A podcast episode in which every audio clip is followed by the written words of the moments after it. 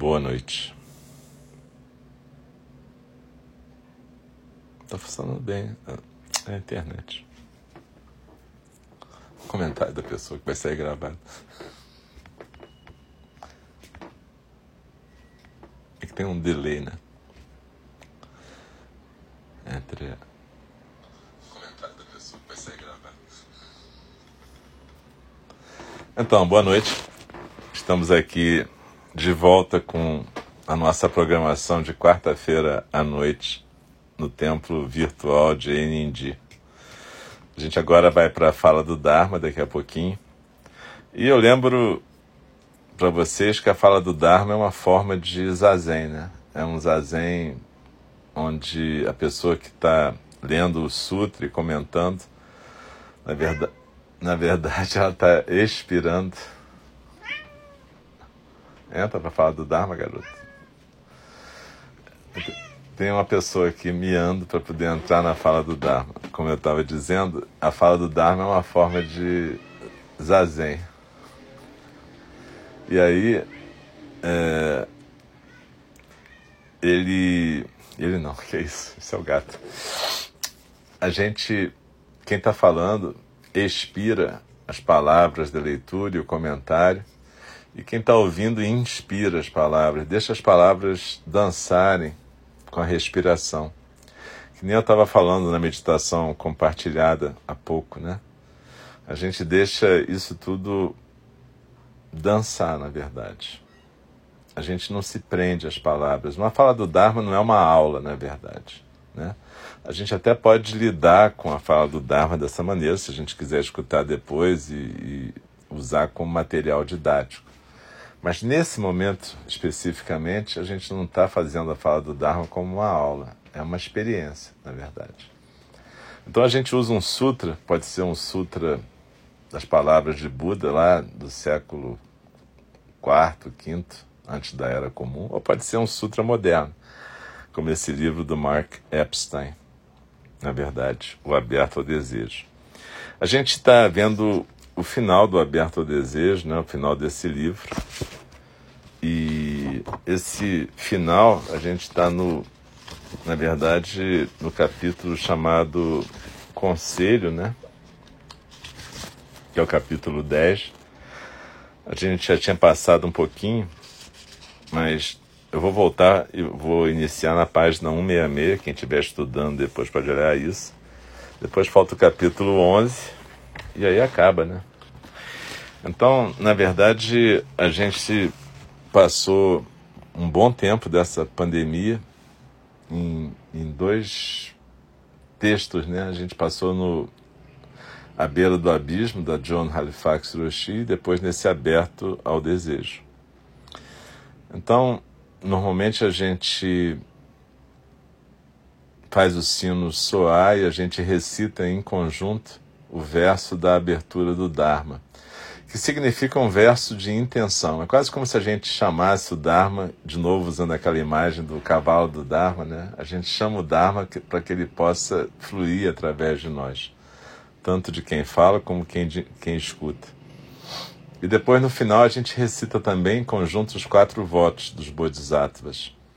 E depois da gente recitar três vezes os quatro votos, o instrutor, no caso eu, vou recitar aquele versinho de Dogen Zenji que nos aconselha a estarmos presentes na nossa vida. Mas enfim, é isso. Então, muito obrigado pela presença de todas, todos e todes. E quem não pôde praticar a meditação compartilhada, depois procura escutar, se for hoje melhor ainda, porque tem a ver com esse trecho que a gente vai estar estudando. Então, boa noite, muito obrigado.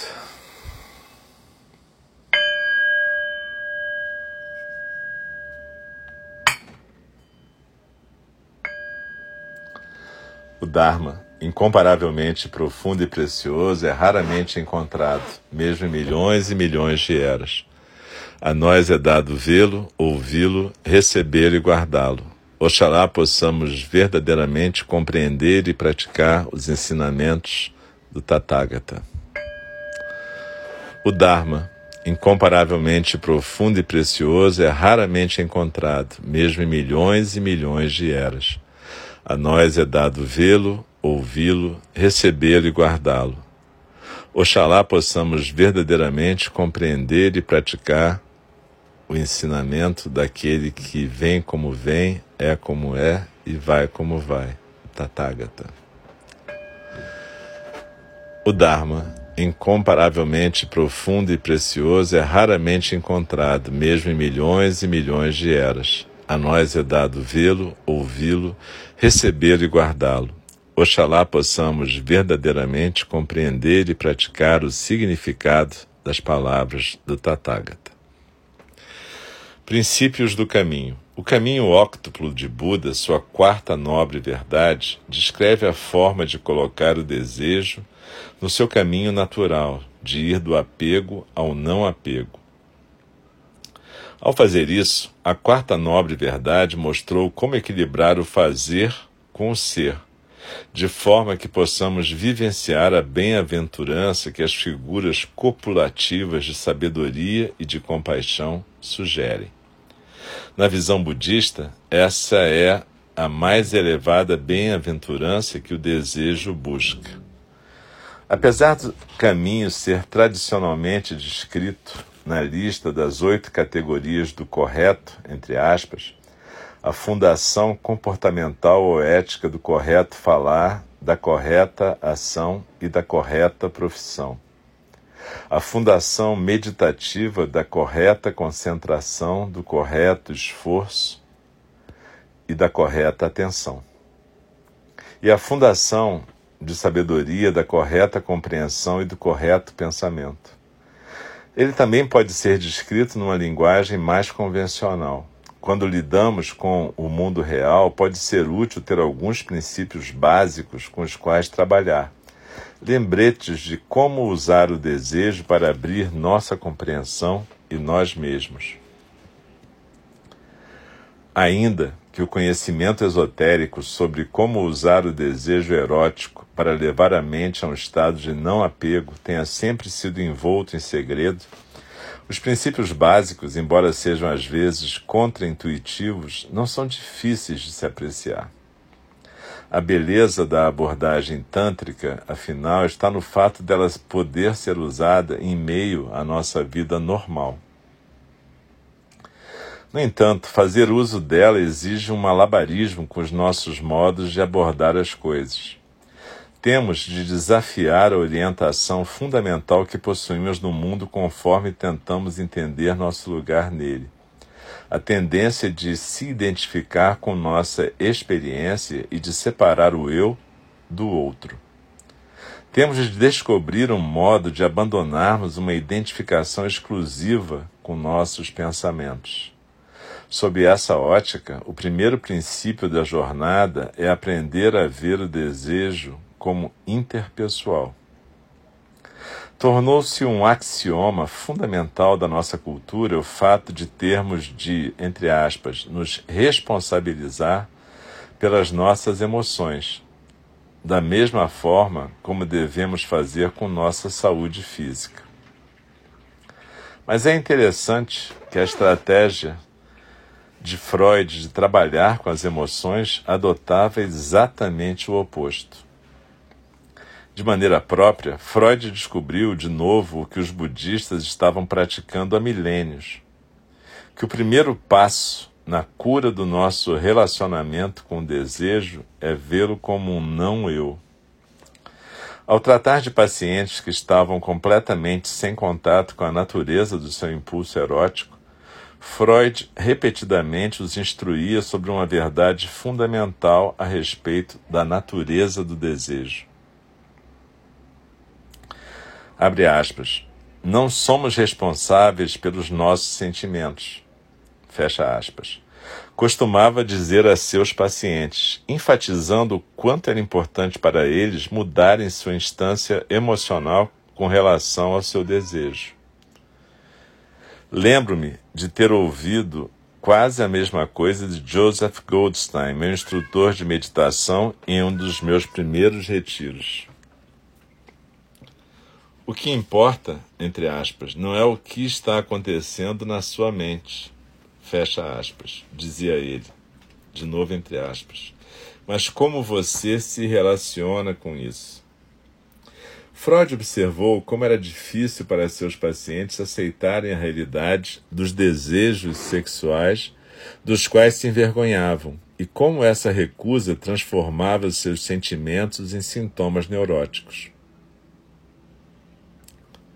No seu famoso estudo, do caso do pequeno Hans, por exemplo, ele demonstra como o menininho, um paciente seu de 1909, que desenvolvera uma ansiedade incapacitante por cavalos depois de uma queda grave, tinha, na verdade, medo dos seus impulsos sexuais e agressivos com relação a seus pais.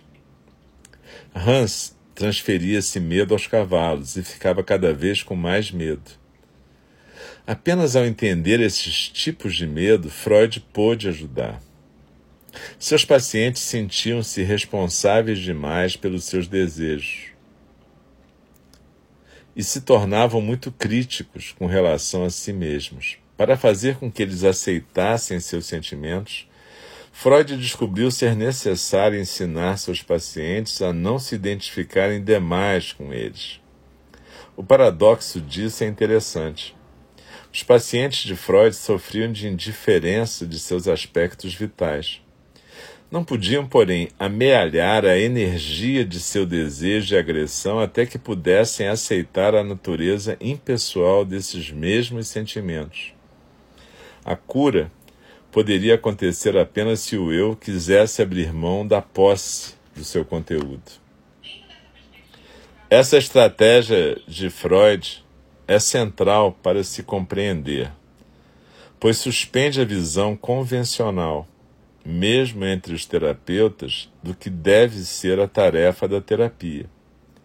Não obstante, é totalmente consistente com o caminho da esquerda de Buda, no qual a estratégia crucial é a vontade de não levar os conteúdos da psique de forma muito pessoal. Ainda que a aceitação do desejo seja certamente essencial para aprofundar a experiência do eu, não é necessário assumir que o desejo é nosso, entre aspas. É mais fácil aceitar se o vemos como se estivesse observando a partir de um lugar misterioso. Esse é o significado original das palavras que Freud usou para o inconsciente, aquilo que viemos a chamar em nossa língua de id. As palavras alemãs das es que Freud usou podem ser traduzidas como o isso. O inconsciente sempre pareceu a Freud um brutal e impessoal outro, entre aspas. Uma vez li na New York Times Magazine uma entrevista com um conhecido psicoterapeuta junguiano que foi um passo além. James Holman provavelmente o mais completo descendente americano contemporâneo de Jung, assumiu uma posição completamente de acordo com essa visão impessoal, ao mesmo tempo em que concluía sobre suas implicações. Em lugar de parar com o uso de Freud de o isso, Hillman tentou atingir o espaço subjetivo contido no desejo. Abre aspas. Muitos modelos teóricos sustentam que raivas, medos e paixões são nossa responsabilidade pessoal. De alguma maneira, em algum lugar, estão localizados dentro de nós. Meu ponto de vista, porém, é de que, apesar de serem sentidos profundamente e de nós sofrermos as emoções física e interiormente, esse fato não os transforma em nossos. Em lugar disso, creio que as emoções estão lá para nos possuir. Elas querem nos possuir, nos dominar. Querem que vejamos o mundo totalmente através da sua visão. Fecha aspas. Hillman estava recorrendo à antiga mitologia na sua declaração, e alguns diriam que esse ponto de vista é ingênuo ou infantil. De uma certa perspectiva analítica, ver as emoções como deuses de antigamente envolve a defesa da projeção, na qual aspectos essenciais do eu são dissociados em forças externas que então são percebidas como estando fora de controle. Mas Hillman estava sugerindo que há mais sabedoria do que projeção na visão antiga. Emoções são como os deuses antigos, ligando-nos à nossa alma. Quando nós as reprimimos, somos completamente cortados e presos aos nossos eus empobrecidos. Mas, quando nos identificamos completamente com as emoções, quando achamos que elas são nós mesmos, estamos deixando os deuses nos enganar. Nos dois casos, na repressão ou na possessão, perdemos a capacidade de querer saber, a qual nossa vida emocional anima. O desejo é um meio de nos manter em contato com esse querer saber. Ver o desejo contendo os próprios objetivos, nos livra de vê-lo incorretamente. Conforme Safo observou há muitos anos, vem de outro lugar, mexe conosco, faz-nos questionar o que exatamente está comandando e traz tanto a possibilidade de riqueza quanto a ameaça de obsessão. Dessa perspectiva, a emersão do desejo se torna uma oportunidade de questionar não o que desejamos, nem o que fazemos com o desejo, nem mesmo como entendemos o desejo, mas sim o que o desejo quer de nós, o que ele está ensinando. Temos de ficar muito quietos para ouvir o desejo dessa forma. Esse primeiro princípio do trabalho com desejo que o Mark abordou nesse pedaço é extremamente importante porque ele nos mostra como o desejo realmente aparece na relação. A gente vive falando que um dos princípios básicos que o Buda nos legou foi o princípio do anatman, ou seja, do não eu, do não si mesmo. E a gente entende muito errado isso. Na verdade, a gente fica meio esquisito porque, bom, se, se tudo é não eu, se nada tem essência, o que, que a gente está fazendo num processo de terapia, por exemplo? A gente tem dificuldade com isso porque a gente não quer se desapegar de uma certa ideia concreta de eu minha história, minhas emoções, minha raiva, meu amor. E a gente não entende que o que o Buda estava dizendo é que não existe um eu separado. Existe sim relação. Esse é o mundo relativo. A gente usa essa expressão da diferença entre o relativo e o absoluto, e a gente não escuta o que a gente mesmo está dizendo. O mundo relativo é o mundo das relações. É o mundo em que cada uma de nós, cada um de nós se manifesta como um eu consciente, perceptivo, mas na verdade nada é nosso especificamente. Tudo está acontecendo nessas relações. Então o desejo acontece, como todas as emoções, acontece no ínter, nesse espaço entre. E esse espaço entre é o espaço que está livre de nascimento e morte. Ele está sempre acontecendo. Ele é onde o nascimento e morte estão fluindo. Então, é precioso a gente ter o nascimento humano, porque a gente pode, nessa forma, degustar, nessa forma, a gente pode experimentar o que o desejo quer nos mostrar: o amor, a raiva, a alegria tudo isso pode acontecer nesse espaço. Mas só vai acontecer se a gente puder degustar esse espaço e não tentar prendê-lo, não tentar prendê-lo numa ideia de nosso. Ah, esse é meu, esse é separado. Isso é a parte talvez mais delicada e importante da nossa prática. É entender que iluminação não é você ir para algum lugar exótico fora do mundo. Ao contrário, é poder estar realmente presente nesse mundo, degustando esse mundo. Mas degustar o mundo não é mantê-lo preso. Degustar o mundo é exatamente como a palavra diz, é que nem quando vem um prato, a gente degusta, mas na hora que a gente degustou, o prato acabou. Então é isso, você não fica preso à ideia de que, ah, não, eu tenho que ter esse prato, esse prato vai ser meu. Você não vai guardar a comida. A comida guardada assim estraga. E a gente perde a oportunidade de sentir o sabor e de viver a vida que a comida nos traz. Relações são isso, são oportunidades de vida e oportunidades para que o Dharma se manifeste nessa forma de preciosos nascimentos humanos. E através dessas formas a gente pode experimentar amor, raiva, aprender a lidar com isso tudo. Aprender a respeitar e honrar essas emoções, esses pensamentos, essas histórias que nossos ancestrais nos legaram, sem sermos possuídos por elas. O Dharma flui através de nós. Quando a gente quer se apegar a alguma coisa, a gente interrompe o fluxo do Dharma. Aí a gente não está sendo um bom cavalo para o Dharma. O Buda usa essa, curiosamente essa imagem dos cavalos, e é por isso que eu repito muito ela, porque o Buda fala sobre isso e Dogen repete isso no Shobogenzo. Não sei se vocês lembram, mas ele fala do, dos tipos de cavalo, né? E ele fala que cada um de nós pode ser um tipo de cavalo do Dharma. Aquele, tem aquele que só de ver o, o chicote já sai correndo na direção correta. Tem aquele que o chicote tem que encostar na pele, tem aquele que o chicote tem que tirar sangue, tem aquele que o chicote tem que chegar no osso. Isso, essas imagens significam o que é necessário para a gente aprender o que é desapego, sabe?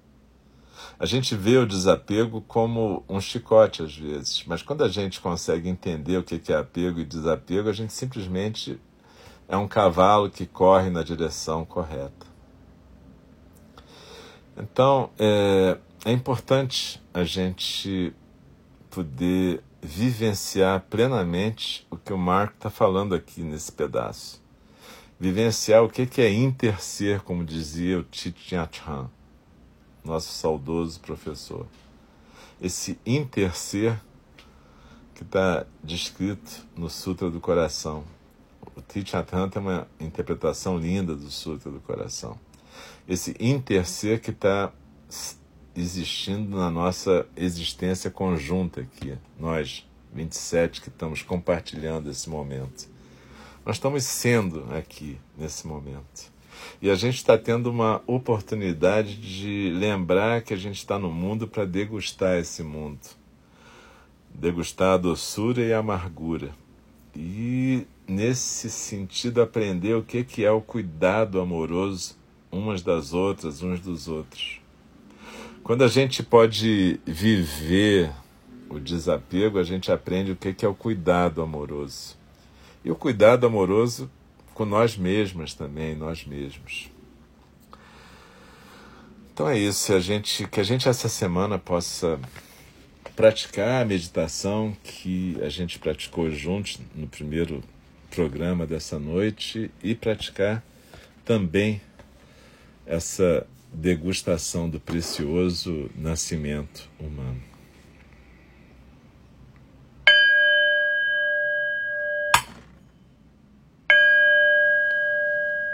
As criações são inumeráveis, faço o voto de libertá-las. As ilusões são inexauríveis, faço o voto de transformá-las. A realidade é ilimitada, faço o voto de percebê-la. O caminho de despertar é insuperável, faço o voto de corporificá-lo. As criações são inumeráveis, faço o voto de libertá-las. As ilusões são inexauríveis, faço o voto de transformá-las. A realidade é ilimitada, faço voto de percebê-la. O caminho do despertar é insuperável, faço voto de corporificá-lo. As criações são inumeráveis, faço voto de libertá-las. As ilusões são inexauríveis, faço voto de transformá-las. Realidade é ilimitada, faço voto de percebê-la. O caminho do despertar é insuperável, faço voto de corporificá-lo.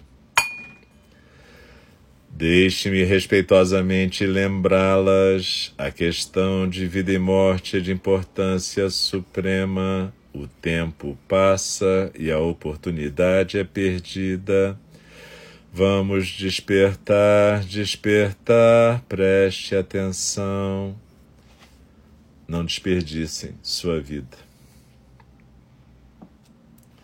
E assim, juntando as palmas das mãos, eu faço uma reverência a todas, todos e todos que estão aqui presentes, praticando conosco, em conjunto que todas nós e todos nós e todos nós possamos, durante essa semana, incorporarmos essa prática. Eu lembro que nós temos práticas aqui de terça a sexta, às oito da manhã e às oito da noite, e sábado às nove da manhã. Sendo que terça às oito da noite e sábado nove da manhã são práticas mais destinadas a iniciante, mas não quer dizer que se você nunca praticou, não possa praticar em qualquer horário. Só que terça de noite e sábado de manhã tem um pouco mais de instrução sobre postura, respiração, essas coisas todas.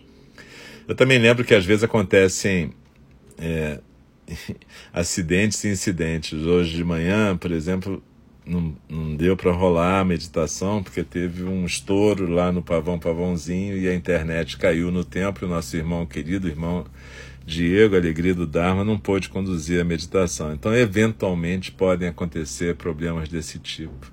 Eu peço desculpas pelos inconvenientes, mas são ossos do ofício, né? ossos desse espaço virtual que a gente compartilha. Mas, no geral, se a gente pensar nessa pandemia, nesse tempo todo que a gente tem estado junto, isso aconteceu muito poucas vezes. Né? Mas eu agradeço a paciência, a persistência e a prática de cada uma e cada um aqui presente. E desejo uma boa noite, um bom descanso e que a gente possa estar se encontrando nesse espaço por muito tempo ainda. Uma boa noite, muito obrigado.